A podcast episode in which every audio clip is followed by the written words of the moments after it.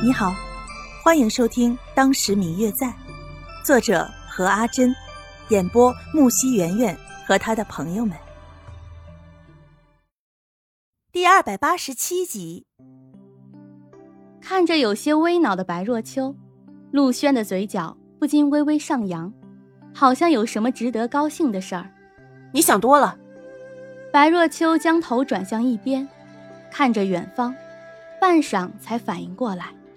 这里是，嗯，这里就是齐云山，下面便是我们曾经在一起住过的地方。陆轩站在一块大岩石上，向下看去，云湖在夕阳的映照下波光粼粼的。此时云湖中的荷塘已经枯萎，山林掩映的地方依稀可以看见他们当初居住的小院子。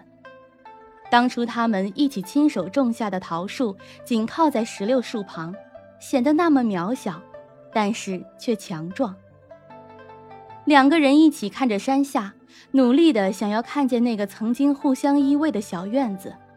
陆轩，你是真的必须要娶叶福吗？若秋，算了，不用再说了，我已经明白了。见到陆轩欲言又止、似有难言之隐的模样，白若秋忍不住出声打住了他。他知道他的心中并没有叶福，娶她也是无奈。但是既然已经选了这条路，那么无论是什么原因，都无法改变结果。他的心没有那么大。陆轩，今日是你和叶福大婚的日子。我没有什么好送给你的，只有我一点点的心意与祝福给你，还愿您日后能够阖家幸福美满。若秋，陆轩一把将白若秋拉进自己的怀中，不顾她的挣扎，死死的圈住她，吻了上去，嘴角却有些苦涩的液体。若秋，难道我们真的要这样吗？陆轩，放手吧。白若秋推开陆轩，抹了一把眼泪，站在一旁看着他，好像第一次认识他一般。既然你已经娶了叶府，就应该料到会有这么一天的。我说过，我虽然不在乎你给我一个光明正大的名分，可是我也不能忍受我的丈夫明着在所有世人的祝福中去迎娶另一个女人。你知道的，我的心没有那么大。陆轩，当我从我表哥那儿拿到休书跟你走的时候，这个世界上便再也没有白若秋这个人了。如今的我，是一个连自己的真实身份都不敢报出来的人罢了。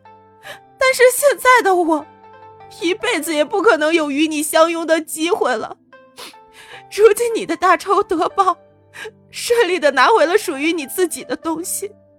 更是有叶家作为你的后盾支持你，想必有朝一日，你一定会成就一番大作为。到时候，到时候我也没有什么可以帮助你的，只有一点点微薄的身家财产，就全当是我送给你的新婚礼物了。陆轩，我们后会无期吧。夕阳下的陆轩身上的喜服。就好像是一团火在燃烧一般，明明是那么温暖的颜色，却刺得人睁不开双眼。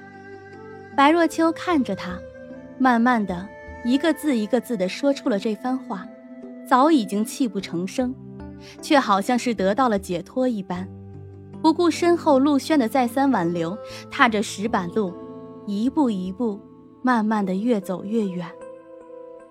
不知何时。秦宇从背后的林子里走了出来。